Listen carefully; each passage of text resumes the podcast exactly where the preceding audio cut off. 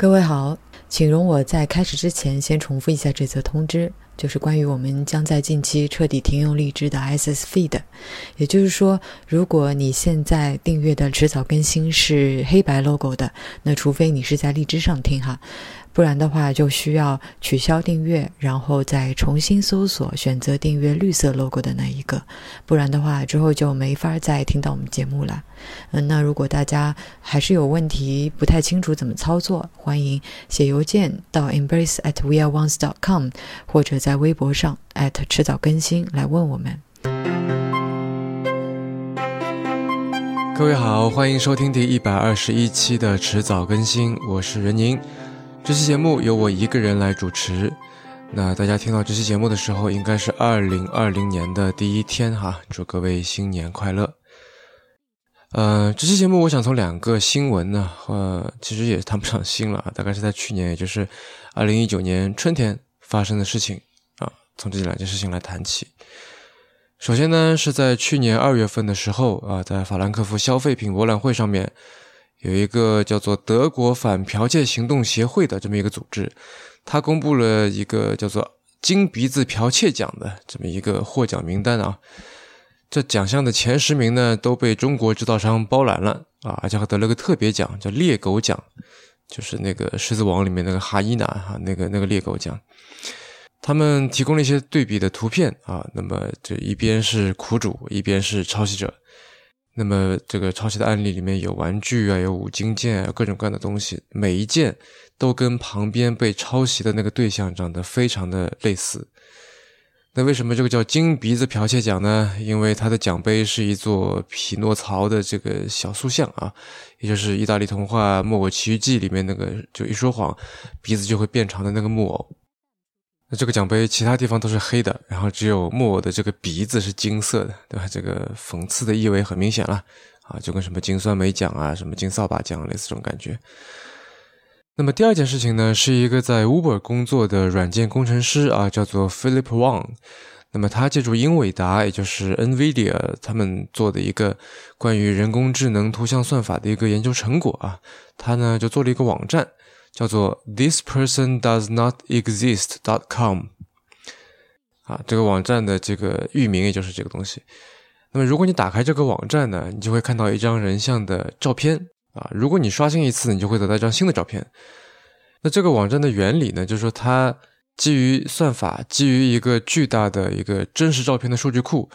来每次实时的合成一张，随机的合成一张人像的照片。啊，换句话说，就跟网站域名上说的那样，你看到的是一张假的照片啊，就这个人他其实不存在的。但是如果不告诉你呢，我觉得百分之一百的人都会觉得这就是一张真人的照片，因为太像真的了。但是无论看起来有多么真，那照片上的人并不存在我们这个地球上面。嗯，这两个事情出现的时间其实差不多哈。然后我看到在社交媒体上面，无论是国内还是国外，大家对于这两条新闻的态度是非常不一样的。那我相信这个对任何人来说都很容易想象，对吧？对于前者呢，大家都是各种鄙视啊、唾弃啊，说啊，中国果然还是山寨大国啊，缺乏创新能力啊，抄来抄去的。那这个结果，这个公共宣传的这个效果，显然就是德国反剽窃行动协会他们的这个目的。那对于后者呢，对于这个 this person does not exist dot com 这个事情来说，所有人都非常惊叹。啊！惊叹合成图片是多么的这个真实啊！这个惊叹 AI 的算法是多么的厉害啊！惊叹说，我看了好多遍也看不出它是假的。而对大众进行 AI 方面的这个普及教育啊，那根据 Philip Wang 他自己的这个说法呢，也正是他做这个网站的目的。稍微总结一下，这两节新闻，这两个事件都是在说他们做出了这样的东西啊，那只是一个是耻辱柱一般的这个示众。啊，一个是惊奇的赞叹，惊奇的展示。那这里就有一个很有意思的地方了。你想想看，这两条新闻或者这两件事情里面，它都有假的成分啊。我不是说新闻内容本身是假的，而是说，你想假货、仿冒、山寨，对吧？这些是假的。那 AI 凭空生成的人脸也是假的，也是 fake，对吧？这两条新闻里面都有 A 模仿 B 这样的要素。但是为什么大家都在感叹 AI 模仿的像，没有人去称赞山寨厂商模仿的像呢？呃，你可能会觉得我在说废话啊，因为德国人把山寨厂商曝光出来，就是为了打击这种行为吧，就是为了让大家来声讨，是吧？我们都不喜欢假货啊，甚至于我们为了避讳而发明了 A 货这样的词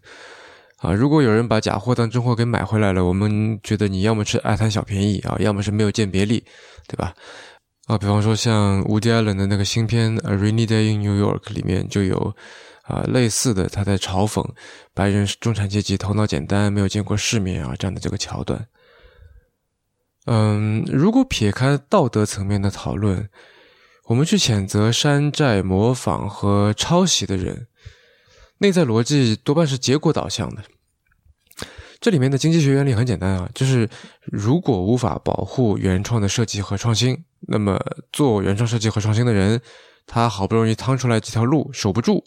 他付出去的这些前期的成本无法用后续的这些利润来覆盖，那么就会让这些人让做这个原创设计和创新的人，他变成无本之木啊！没有人愿意去做这样的傻子。那没有人创新呢？抄袭者、山寨者也就没有了模仿的对象，所以所有人都会陷入同质化竞争，利润率趋于零，然后这个看不见的手就无法运作，对吧？因此，这是一个杀鸡取卵的傻办法。作为一个投资人，我非常热爱原创设设计和创新，当然也反对山寨啊，看不起那些照搬照抄别人的成果的这些公司。我当然也知道，这在很多时候是一种针对知识产权的盗窃。但是我刚才的发问啊，并不与这一点矛盾。嗯，我不知道大家还记不记得我在第一百十七期节目里面做的关于过程和结果的讨论。假设我们先把山寨和抄袭在怎么说道德层面的这个结果给去掉，我们仅仅看过程。为什么大家都在感叹 AI 模仿的像，没有人去称赞山寨厂商模仿的像呢？这个 AI 生成的这几个打引号的这个山寨人哈，那怎么我们就不那么去讨厌他们呢？嗯，你当然可以说山寨厂商只是单纯的模仿了某几个产品，但是 NVIDIA 的这个算法是怎么说呢？模仿了人类的 DNA，对吧？它是从无到有的创造出了人类的面庞，它模仿的是人类的一些怎么普通长相的一些常见的风格、常见的模式啊。那这显然比模仿几个具体的产品要来的困难一些。但是如果说某一个品牌它没有去抄袭具体的产品设计，啊！但是它在模仿某一个大牌的风格。假设有一家叫做呃无印优品的公司啊，它从产品到商业模式到视觉风格都在模仿无印良品，你就会觉得它很厉害吗？也未必，对吧？那再比如古董做旧，就显然是一个跟风格有关的形容词。我前段时间看了两本书啊，一本叫《古董变移》，一本叫《古董指南续编》。呃，这两本书是同一个人写的，是清末明初的收藏家赵汝珍。那也有人管他叫汉奸了，因为他在日本人开的这个机动银行当过监事，而且呢也帮日本人倒腾过中国的文物哈。那这个我们先不去管他。这两本书在我看来最有趣的地方在于说，里面写了很多古董作伪和仿造的这个秘密的手段或者法门啊。那这个赵汝珍也不知道是从哪里知道的这么多各种各样的古董的各种各样的这个修补啊、仿造的方法啊。那这当中的大多数都是在说怎么做旧啊，怎么让一个新做的东西看起来像是旧的。然后呢，你作为一个藏家，你要去防着点对吧？嗯，这事儿挺有意思。但你会为居然能做的这么像真的旧，而像看到 AI 自动生成人像那样子去做发自内心的感叹吗？反正我是不会的。那另外还有很多例子啊，比方说像什么复制临摹名画的人呀，啊，擅长模仿名人笔记的人啊，呃，你也许会称赞他模仿的很像，但是你不会真心的觉得他在做一件很有价值的事情。或者我们再简单的换另一个角度来思考吧，假设有一个真人画家，他靠想象画了一堆不存在的人脸。我们也许会觉得他想象力丰富，会觉得他绘画功底很扎实，对吧？作品很写实，呃，想象的这些人脸，这个很像真的，但显然不会像看到这个网站那样的惊叹。基于上面这些讨论，我觉得可以这么说啊，那就是我们存在一个双重标准。我们对于 AI 的要求显然是比较低的，显然比较宽容。呃，而且这里的这个低啊，不是说呃，也好像一个三岁小孩能做到一件大多数大人都能做到的事情啊。比方说这个，呃，背了一首古诗啊，然后我们就给他拍拍手说啊，真厉害，这样啊，不是这种低。那这种低是因为我们知道他的智力还没有发育完全嘛，因为我们知道他的能力就只有这么点，他已经很努力了。呃，我想说的是，我们对于 AI 的要求低啊，是因为我们不求甚解。我们不觉得仿造古董或者说依靠想象画人脸是多么了不得的事情，是因为这些事情我们都能理解啊。就算暂时不理解，那么通过学习啊，比如说像看赵汝珍那两本书啊，也能略知一二。但 AI 在打引号的这个智力上面已经超出了绝大多数人，而且是以一种我们可能永远无法理解的方式。虽然 AlphaGo 在围棋上面能够完胜柯洁、完胜李世石。但连他的开发者也不知道他具体是如何做出某一个决策，是如何下下到某一手的。呃，去年十二月，李世石在退役赛上面，对他已经退役了，他又输给了 AI 啊，这次是二比一输给了韩国的一家游戏公司，叫做 NHN，他们开发的一个围棋 AI 叫做 Handle。那在一次电视访谈里面，李世石就说：“我把围棋当做艺术来学习。”随着人工智能的出现，我不禁想：这能当做艺术吗？这一点似乎成了我退役的原因之一。我觉得，与其说艺术，倒不如说跟巫术更像。啊，在我们现在这个基础科学进展很缓慢、很有限的这个情况下面，我们的技术却一直在向前发展。嗯，我记得安贝托·艾科在《倒退的年代》里面写过哈，他说：“如果说科学是在寻找因果关系，那么技术就是在科学的基础上面去尽一切努力，让人看不见、让人感受不到因和果之间的那个转化过程。”如果你听过去年的迟早过年介绍李陵的《中国方术续考》的期节目啊，那你就会知道，方术或者说巫术也有类似的面貌，就直接从因到果，忽略过程。啊，比方说你用针去扎一个敌人的稻草人，那对方就会倒霉。啊，你念段念段咒语就能够点石成金。啊，你做一次祈祷，做一次祭祀就能够得到神灵的保佑。那具体为什么呢？这些事情发生的机制、发生的原理是什么？不重要。这些看似原始的思维方式，其实到现在依然像尾椎骨一样的存在我们头脑里面。嗯，很多人知道科幻作家亚瑟·克拉克说过啊。任何足够先进的技术皆与魔法无异。那其实我们也可以说，任何不太酷炫的魔法皆与技术无异，对吧？那当然，这里的无异不是没有不一样。克拉克的原文是说：“Any sufficiently advanced technology is indistinguishable from magic。”啊，他用的词是 “indistinguishable”，意思是无法区分。也就是说，虽然我知道是不一样的东西，但就是分辨不出来。从最开始的机器语言到现在每个人都会用的这个图形化的操作界面，那用户只要按几个虚拟的按钮，奇迹就会出现。啊，事实上，Uber 在创业初期所强调的，恰恰就是 magic moment 这样的这个概念。啊，你手机上面按几下，三分钟之内就有车过来把你接上。我们可以跟异地的朋友联系，可以点外卖，可以一键 P 图，但这一切是如何实现的呢？这些事情发生的机制、发生的原理是什么？不重要。现在用户生活在被计算机技术充分浸泡的这么一个世界里面，就跟我们的老祖宗跟巫术和魔法的关系一样。而正是因为非常的像，所以这里面的这个 indistinguishable 就很容易被曲解成为是没有不一样。而这样的误会就会滑向另一个极端，那就是 AI 会变成一种新的宗教。啊，这不是我在耸人听闻啊！事实上，类似的苗头已经出现了。这两年，美国有个人叫做 Siraj Raval 啊，他在推特上有七万粉丝吧，YouTube 上有差不多七十万订阅。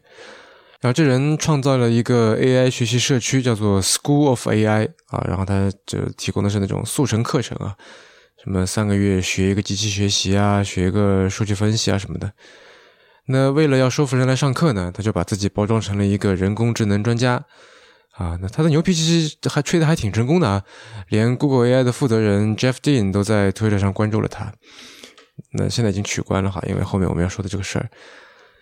那这个 Sraj Raval 他其实已经成了怎么说呢？已经成了一个 AI 网红啊，或者是 AI Guru。那么他用嘻哈说唱的方式来宣传自己，用简单化、娱乐化啊，换句话说就是用大众能够接受、能够理解的方式来教授 TensorFlow，来教大家数据分析啊。那在他的这个内容里面，他就把 AI 说的无所不能了，说的跟天堂一样美好。他的课程非常受欢迎，呃，但是呢，前几个月他被人发现，呃，Ravel 这个人啊，他的论文存在非常严重的抄袭问题，啊，几乎是照搬照抄了另外一个学者的一个论文。但有趣的是啊，经历了这样人设崩塌的事情，他的粉丝量并没有怎么受损。那我们知道，同样的事情如果发生在学术界，那直接这个人是身败名裂的一个下场。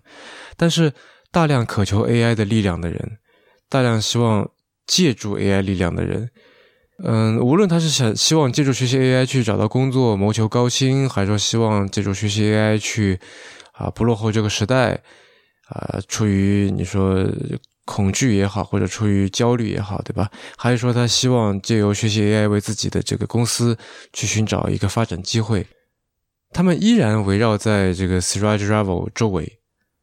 这已经形成了一个外部力量难以去影响的一个小圈子了。啊，连学术抄袭这样严重的事情都无法去撼动它。我们上上期的嘉宾赵赛坡在他的会员通讯 AI Insider 里面就提到了这个事件啊，啊，同时他也提到了另外一个事情，也是另外一个 AI 宗教化的一个角色，那就是牛津大学的哲学教授尼克·布斯特罗姆啊，Nick Bostrom。那这个 Bostrom 呢，在二零一四年写了一本书，叫做《超级智能》啊，Super Intelligence。它的标题是 Path, Dangers, Strategies，也就是路径、危险和策略。那这本书的观点呢，跟这个 Siraj Raval 恰好相反啊。他觉得 AI 可能是个地狱。他讲的东西其实也不新鲜了，就是说我们人类这个不遗余力的这么多年去探索可以帮助人类更好生活的机器，但这些机器呢，如果你不加以控制、不加以驯服，很可能就会导致我们的灭亡，反过来会控制我们啊等等。那早在一九九七年，Bostrom 就在一篇论文里面描述了超级智能出现以后啊可能会导致的种种的后果啊，而且在那篇论文里面呢，他还预测了超级智能出现的时间啊，他预测的这个时间的下限是二零零四年到二零零八年，那已经过了，然后上限呢是二零一五年到二零二四年，那就还没到啊。那后来在二零零八年呢，他又在那篇论文后面加了一个 postscript 啊，加了一个补充修正。说他觉得二零三三年之前出现超级智能的可能性低于百分之五十。那无论超级智能什么时候出现吧，这个 Bostrom 啊，这个波斯特罗姆他的观点都引起了很多共鸣。那这本书是二零一四年出的，刚才说，那么到二零一五年年底呢，Elon Musk 跟 Sam Altman 就牵头跟其他几个人成立了 OpenAI，啊，宣称主主要目的就是为了防止这样的这个 AI 地狱的出现。嗯，我不知道这两件事情啊，就是这本书的面世跟 OpenAI 的成立在时间点上面如此的接近，是不是巧合？但是有一点是确定的，那就是 Elon Musk 曾经公开的推崇过这本书啊，比尔盖茨也推荐过。赵赛坡在他的会员通讯里面引用了2015年《纽约客》对这本书的评论啊，他说这本书有一种优雅的悖论，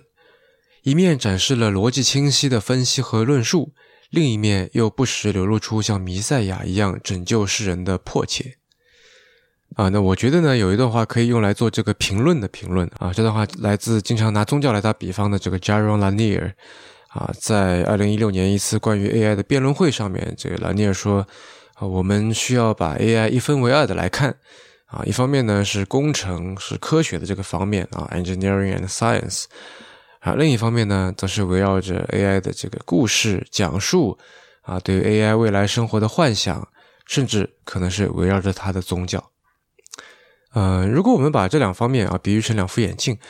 啊，然后放到我们节目开始的这两则新闻的语境里面去，那我觉得我们在看待山寨商品的时候啊，更多的是戴的是前者，就是逻辑和理性的眼镜了；而看待打引号的这个山寨人脸的时候呢？那些觉得惊喜、觉得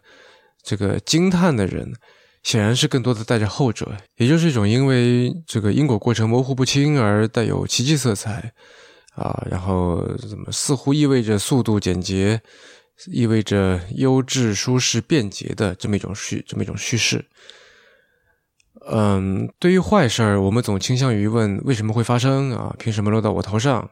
啊，我们试图去挽回它，或者，但对于我们认为的好事儿，我们总是放任它发生，很少去过问发生的原因。啊，我觉得这是我们的那份宽容的来源之一。而如果你是一个看到 AI 迅速生成人脸，这个而且拟真度还非常高啊，你看到这事儿你会心怀担忧的，你是这么一个人呢？如果你担心未来人类审美会被 AI 左右，担心未来的影视作品里面全都是这个假人啊，全都是就没有真人演员了啊，你担心未来人和 AI 的界限会进一步的模糊，担心 AI 会在未来成为上帝啊，就是跟那个《火之鸟》未来篇那个漫画里面的场景会成为现实，那你能做什么呢？社会层面的大方向上面，我们或许都无能为力啊，可能只能寄希望于政府，或者说像。OpenAI 那样集中了很多社会资源的机构，嗯，我们自己能做的事情或许更多集中在组织层面，也就是一家公司或者说一个机构的层面啊，以及个人层面上面。那我在这里想抛砖引玉啊，说两个或许可以在思路上面有参考价值的东西。啊，那在说之前需要说明的是，我个人对于 AI 和人类的前景其实并没有那么悲观了啊，所以这只是一次思维实验，我们就随便想想。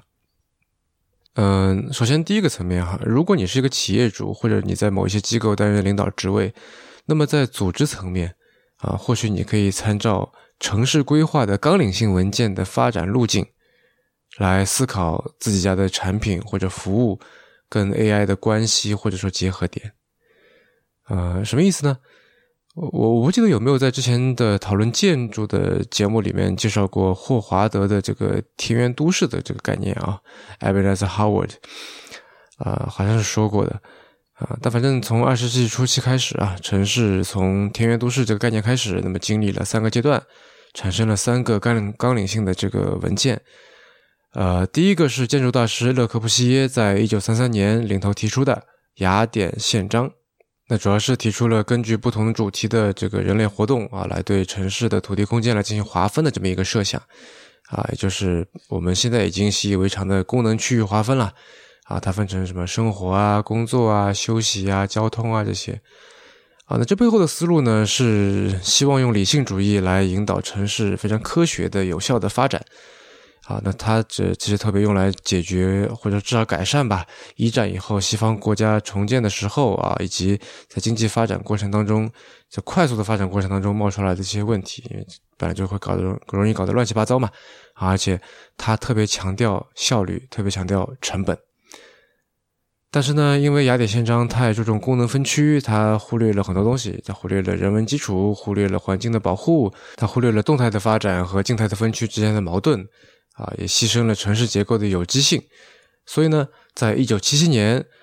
这个国际建筑协会在雅典宪章的基础上面进行了修订，啊，提出了叫马丘比丘宪章。那反就是你一听就知道在哪里定的啊。那么马丘比丘宪章呢，是强调人和人之间的关系，跟人和环境之间的关系。啊，他提出了动态规划，啊，他提出要尊重城市空间的复杂性，你不要去割裂这些空间。而是要加强这空间之间的这个流动连续性，加强空间之间的关系，强调要多功能交叉。那这些都是基于当时的这个社会需求了。然后呢，过了二十多年，经历了八九十年代啊，全球经济高速发展，马丘比丘宪章也有些不适用了。于是呢，在一九九九年那届在北京召开的世界建筑师大会上面，中国的建筑师啊吴良镛教授他起草的北京宪章通过了。那这是现代城市规划的第三阶段，啊，那它要解决的呢是全球化和多样化带来的矛盾，啊，强调的是人居环境，啊，它通过环境艺术让社区整体都能够参与进来，它号召呢要这个跨学科合作啊，进行所谓的这个广义建筑学的思考和研究，啊，要从很多个侧面了，比方说什么啊地理啊、政治啊、历史啊、科技啊、经济啊、艺术啊、商业啊、教育各个方面。啊，你要是个这个这是一个综合性的问题，要这样来做。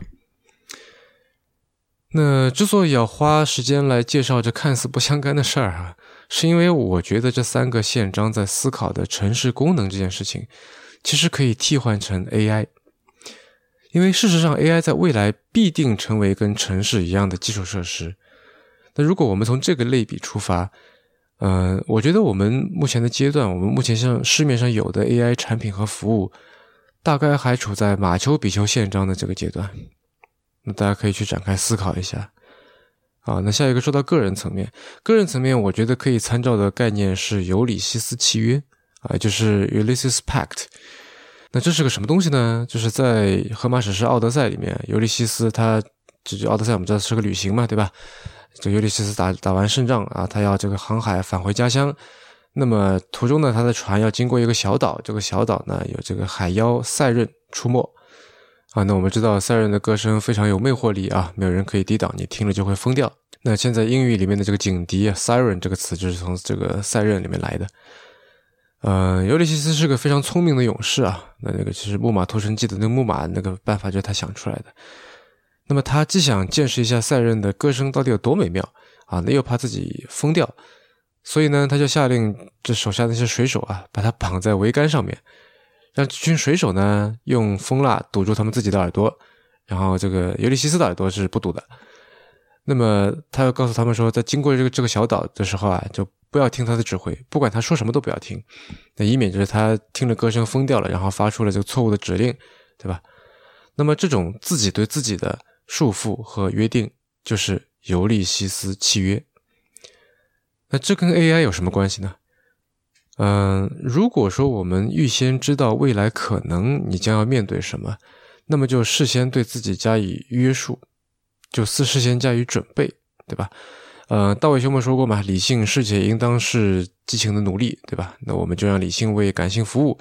啊，一方面畅想或者说利用啊 AI 对我们未来或者当下生活的种种的好处，但是另一方面把自己或者把别人也绑在桅杆上面，对吧？那比方说你在接受智能算法推荐内容的同时，你也应该明白刻意打破 filter bubble 的重要性。啊，比如说你刻意不按导航规划的最优路线走，比方说你，啊，比方说在明明知道平台在根据你的使用习惯在给你打标签的时候，你就刻意去表现出多重人格，啊，比方说在社交圈意见一面倒的时候啊，你就刻意自己跟自己去辩论，啊，比如说在享受智能翻译的这种便利的时候，你刻意去发明新的词汇和译法，啊，比如说刻意去做一些思维实验。来明白，除了我是怎么想的之外的那个，我为什么会这么想？这里有很多的刻意，因为你总不太可能在无意之中被绑到桅杆上面去，对吧？呃，要如此刻意，也许听起来有点困难哈。但是我有一个相对的好消息要告诉你。呃，法国有一个哲学家，也是个汉学家了，叫做 Francis Julien。大概是这么一个发音吧，我也不懂法语啊。但他有一个中文名叫朱利安啊。那么现在在包豪斯大学教书的这个许玉啊，十年前在亚洲周刊上面发过一篇文章，他就引过朱利安的话啊。然后他说呢，朱利安的看法是说，中西文化的分别根源在于对本体论的理解。那什么叫本体论呢？这个最早指出这个东西的是亚里士多德哈。那本体论研究的东西就是英文里面的 to be。啊，那这个人的 to be 啊，可以有两种意思。第一种呢是状态，也就是是，就 is are 那个 to be。第二是动作，就成为，就 to be somebody 那那个 to be。西方的本体论主要针对的是第一个问题啊，就是因果的这个起始。那所以他们可以由神学来生发出科学精神，而中国的本体论呢，主要针对第二个问题，就是因果转化的过程。就如何杀生成人，舍生取义啊，就是这个做人的哲学。那么徐玉说呢，或如李泽厚所言，中国的历史本体论说穿了是吃饭的哲学。当然，这忽略了中国哲学史上的复杂性，即儒家和其他学派的互动。但无可否认，这是中国文化的主流思想。啊，那为什么说到这个呢？因为既然你在听着这期中文播客啊，那我猜你应该是中国文化圈里的这个圈内人了。因为你的文化背景是赞扬忍辱负重的，是赞扬铁杵成针的，所以呢，比起西方人，你脑袋里面装的这个中国文化的这个软件啊，能让你更加的去忍耐过程当中的不适，忍耐那种刻意努力带来的别扭。换句话说，你是有天赋的。而且我觉得这个本体论的这个特点，也许在未来会成为中国文化输出的一个关键部分。好了，不多扯了，今天就到这里吧。您刚刚收听的是迟早更新的第一百二十一期，这是一档探讨科技、商业、设计和生活之间混沌关系的播客节目，也是风险基金 Once Ventures 关于热情、趣味和好奇心的音频记录。我们鼓励您与我们进行交流，我们的新浪微博 ID 是迟早更新，啊，欢迎来 follow。那我们的电子邮箱是 embrace at weareones.com。拼法是 e m b r a c e at w e a r e o n s 点 c o m，啊，如果听了这期节目有什么想法，欢迎来信，或者说在我们的新浪微博上面给我们留言。那么，如果你想要访问迟早更新的网站，那就可以在浏览器地址栏输入刚才这个邮箱的后缀哈，在网页的导航栏中就可以找到迟早更新的网站链接了，还挺醒目的。啊，我们为每一期节目都准备了延伸阅读，可以在网站上面找到。那希望您善加利用。呃，您可以在各大音频平台和泛用型播客客户端搜索“迟早更新”进行订阅收听。而且，我们现在在与青芒合作推出了“迟早更新”的微信小程序。如果你想要在微信里面获得更好的收听和分享的体验，那可以在微信里面搜索“迟早更新播客”这六个字，就可以找到了。那同时啊，如果你喜欢这档节目，也欢迎您收听我跟 Real 搭档的播客《提前怀旧》啊，提前怀旧录了两期，现在都还没有上啊，都怪 Real 啊。那我们希望通过迟早更新这档播客，能让熟悉的事物变得新鲜，让新鲜的事物变得熟悉啊。那么，同最后祝你的二零二零有一个很棒的开头。我们下期节目再见。